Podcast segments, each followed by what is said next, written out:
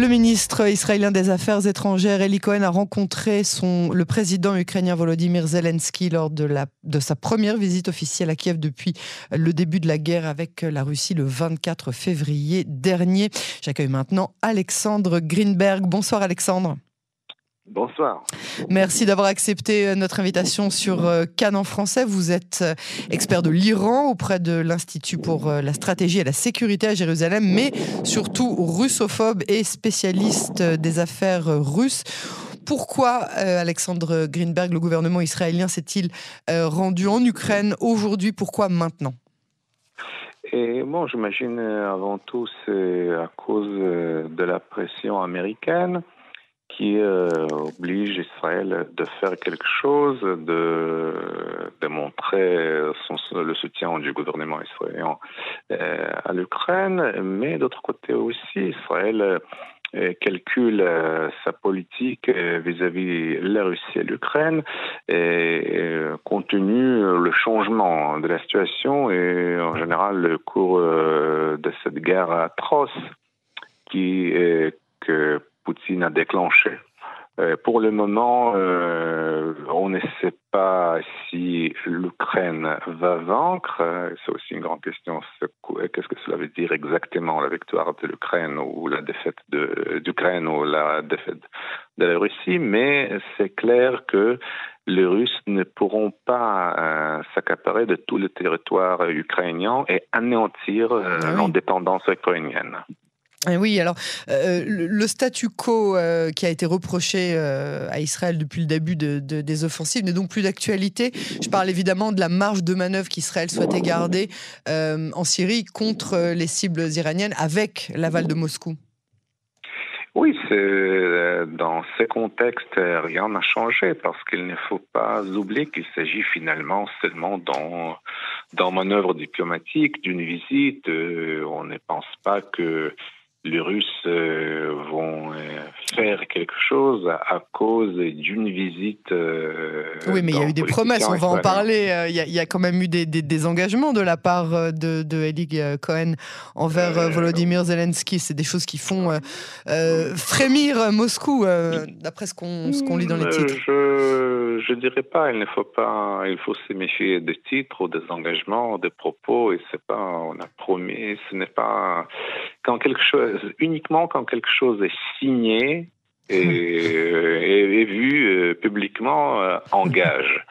Il y a parce que c'est aussi comme euh, le premier ministre a dit quelque chose dans une interview à CBS, CBN, oublié. Il a dit qu'Israël pourrait réviser sa politique, peut-être penser, réfléchir à une, une possibilité de l'aide à Ce n'est pas un engagement. Il a dit que peut-être Israël pourrait réviser. C'est pas.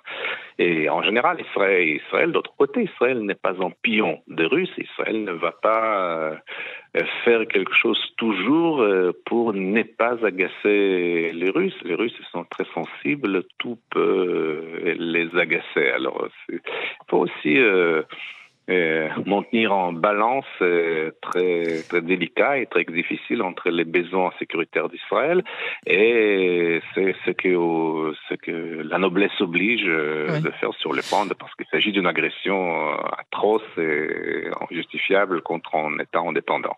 Mais là, on parle d'un engagement quand même qui est assez officiel de, de, de Jérusalem qui propose des systèmes de défense antimissiles. C'est quelque chose dont l'Ukraine a besoin aujourd'hui. La population civile a besoin aujourd'hui. Ça aussi, vous ne le voyez pas comme un engagement définitif?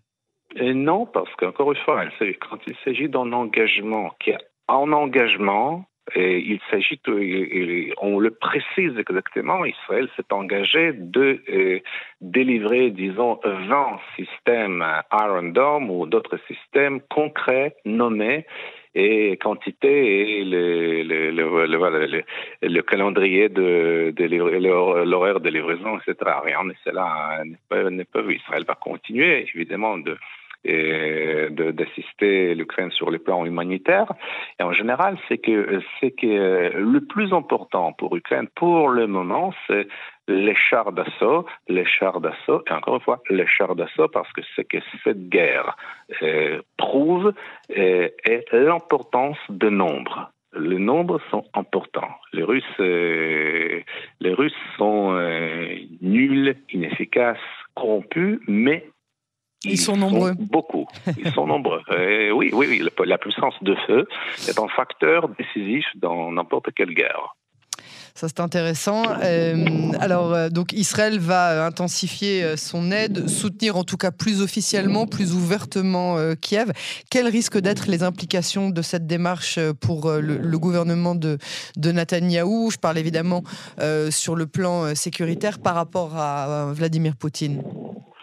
Euh, je ne crois pas que pour le moment il y a, il y a de risques. C'est sûr qu'on ne peut jamais calculer euh, les, les, les, pas de Poutine ça. parce qu'il est imprévisible, mais euh, encore une fois, oui, il faut être prudent, mais d'autre côté, la guerre et même nos raids aériens en Syrie, c'est dangereux. Bon, nos pilotes sont des pilotes de guerre. Et donc, si les Russes essaient de faire quelque chose, ils sauront euh, ce qu'il qu'il faudrait faire parce que euh, n'importe quel mouvement contre, par exemple, les avions militaires et de, l'armée de l'air israélienne et aussi portant risque pour les Russes, parce que dans les cas où un système de missiles russes essaie, disons, de, de tirer un missile, il sera détruit immédiatement par un, par un missile d'avion israélien. Et, dans les cas où ces systèmes de missiles ne marchent pas, c'est aussi risqué pour les ventes des armes russes euh, dans, dans notre pays. Mais aussi, mais maintenant, l'industrie, l'industrie militaire russe n'arrive pas à, manufacturer tous les missiles et les projectiles nécessaires pour l'effort euh, russe en Ukraine. Le retour de l'ambassade israélienne euh, vers Kiev, est-ce que c'est un signe euh, que l'initiative de paix ukrainienne de laquelle on commence à parler va risque de porter ses fruits, selon vous? Je ne sais pas, il faut voir, mais je, ne crois pas que c'est pas lié à l'initiative de paix ukrainienne. Simplement, il faut renforcer euh, ça. C'est le cas où il faut soutenir Ukrainiens et le, la présence de l'ambassade signifie et signale que Israël est, est certain dans, dans l'existence de l'État ukrainien, mais Kiev maintenant n'est plus menacé par, euh, par l'invasion russe. C'est ça, c'est surtout ça que ça veut dire. Donc c'est quand même, euh, il y a quand même toute une symbolique euh, derrière qui est assez encourageante. Comment est-ce que vous voyez la suite du calendrier? Est-ce que vous pensez que la guerre va s'arrêter au bout de, de, de, cette année de, de combat? Malheureusement, non. Je bon, je ne suis pas en prophète. Vous n'êtes pas, non plus dans les papiers de Poutine et de. Euh, ce qui est clair, c'est qui est clair que la guerre va continuer malheureusement tant que euh, l'armée russe ne s'écroule. C'est-à-dire, le seul moyen de mettre fin à cette guerre, c'est de livrer beaucoup, euh, beaucoup d'armement aux, Ukrainiens. De l'armement offensif oui, c'est aussi mais oui, mais le terme même armement offensif, armement défensif, il est impertinent pour la guerre parce que ça n'existait pas. Tous les armements, ça, dépend de ce qu'on fait avec les armements. Hein. Donc sa notion même, et c'est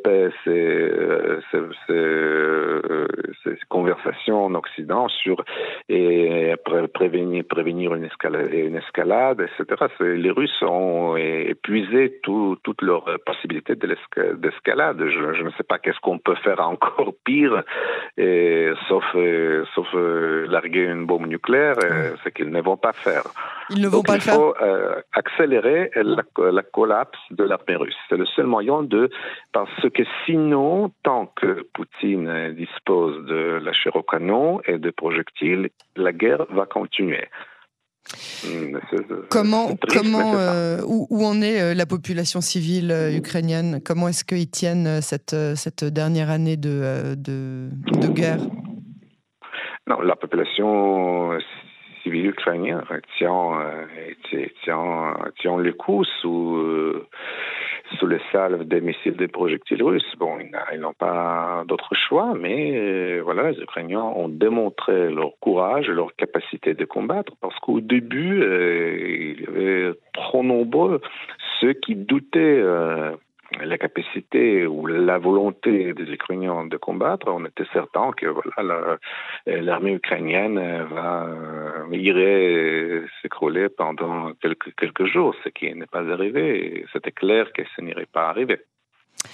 Alexandre Greenberg, merci beaucoup pour euh, votre analyse. À bientôt sur les ondes de Canon français. Merci à vous. Au revoir.